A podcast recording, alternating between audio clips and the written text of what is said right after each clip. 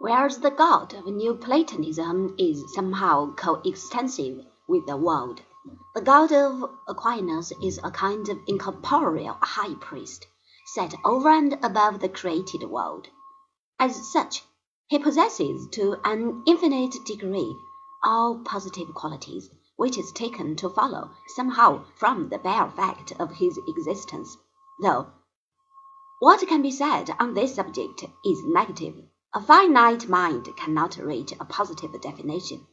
It is in the version of Aquinas that Aristotle dominated the philosophic field until the Renaissance.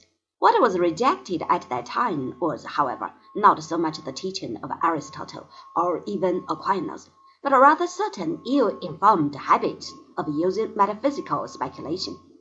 The importance of empirical study as against metaphysical speculation was emphasized by Roger Bacon, one of a line of Franciscan scholars under whose impact medieval ways of thinking began to disintegrate.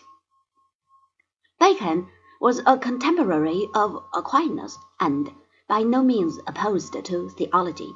In laying the foundations on which more modern lines of inquiry later developed, he had no wish to undermine the authority of the Church in spiritual matters.